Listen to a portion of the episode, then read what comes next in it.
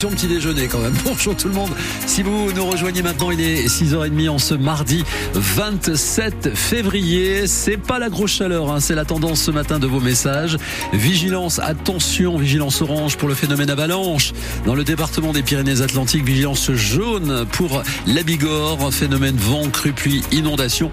Et les températures vont pas vraiment euh, grossir cet après-midi. Hein. C'est une journée assez fraîche.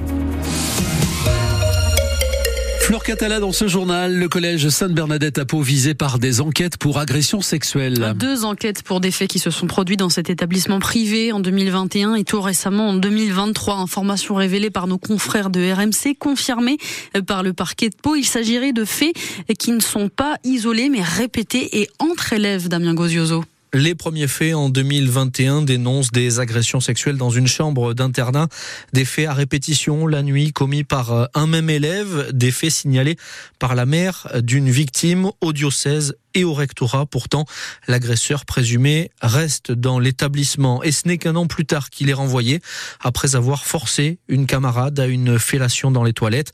La victime aurait-elle aussi été exclue pour comportement inapproprié. En octobre de l'année dernière, nouvelle affaire, deux élèves de 11 ans dénoncent des attouchements sexuels par un collégien de 14 ans. Là encore, l'agresseur présumé est maintenu dans l'établissement après un conseil de discipline.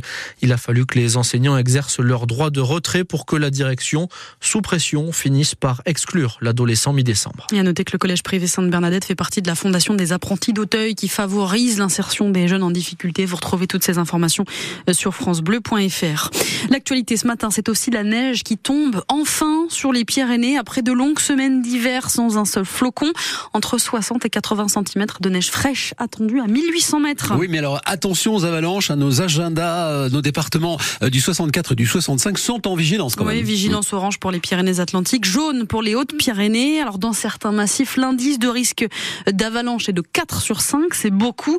Les secours en montagne appellent à la plus grande prudence, on l'entendra dans le prochain journal à 7 heures. Ce qui est sûr, c'est que cette neige, elle fait la joie des stations de ski qui ouvrent en grand leur domaine, qui jusqu'ici manquait d'un manteau suffisant pour la glisse à Artoust, par exemple, après des semaines de disette. Enfin, on peut skier sur les pistes. Pour en parler, on reçoit le directeur qui gère la station, Jean-Christophe Lalanne, à 8h15 tout à l'heure. Et puis on vous donne la parole, bien sûr, au 05 59 98 09 09. Est-ce que vous vous dites, vous aussi, enfin, ça y est, la neige est là, mais aussi, est-ce que vous craignez, évidemment, les avalanches? Est-ce qu'il faut en avoir peur? On attend vos témoignages tout à l'heure en direct sur France Bleu, Béarn, Bigorre. Après des vivres, des armes et des blindés, va-t-on envoyer des soldats en Ukraine? C'est une éventualité que n'exclut pas, en tout cas, le chef de l'État, Emmanuel Macron, mettre des troupes occidentales à disposition en soutien au pays face à la Russie.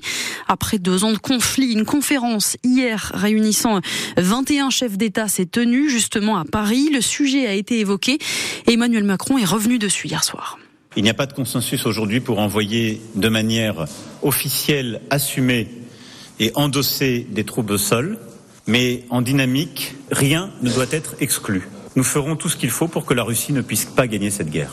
Je le dis ici avec à la fois détermination, mais aussi avec l'humilité collective que nous devons avoir quand on regarde les deux années qui viennent de s'écouler. Beaucoup de gens qui disent jamais jamais aujourd'hui étaient les mêmes qui disaient jamais jamais des tanks, jamais jamais des avions, jamais jamais des missiles de longue portée, jamais jamais ceci il y a deux ans. Je vous rappelle qu'il y a deux ans, beaucoup autour de cette table disaient nous allons proposer des sacs de couchage et des casques. Donc tout est possible si c'est utile atteindre notre objectif. Des propos qui font évidemment fortement réagir. Soutenir la résistance ukrainienne, oui.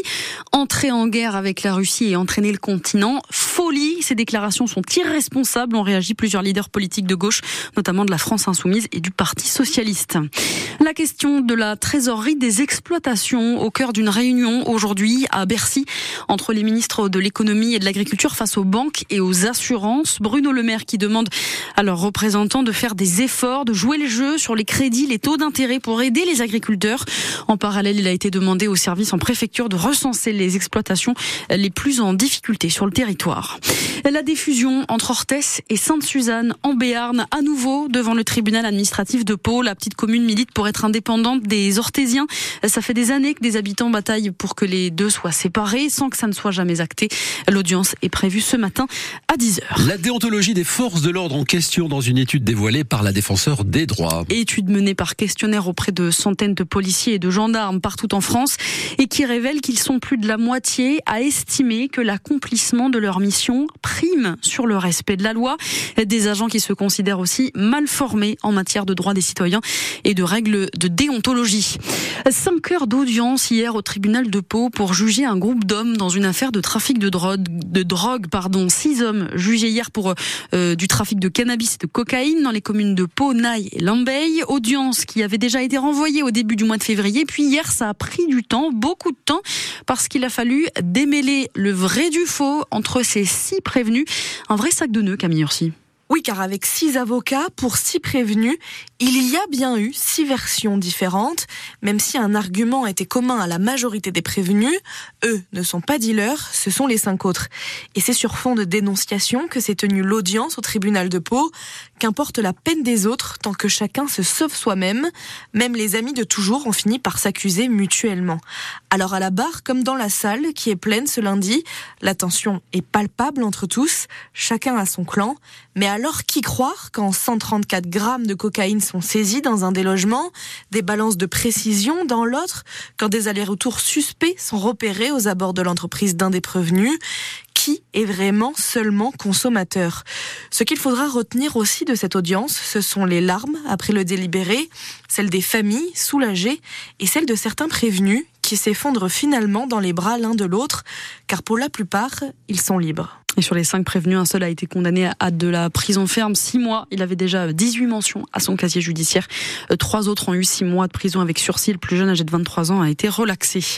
Les excuses de la chaîne de télé CNews après une nouvelle polémique autour de l'avortement. Le média hier a diffusé une infographie expliquant que l'interruption volontaire de grossesse était la première cause de mortalité dans le monde, considérant le nombre d'IVG réalisés comme des décès, tout simplement.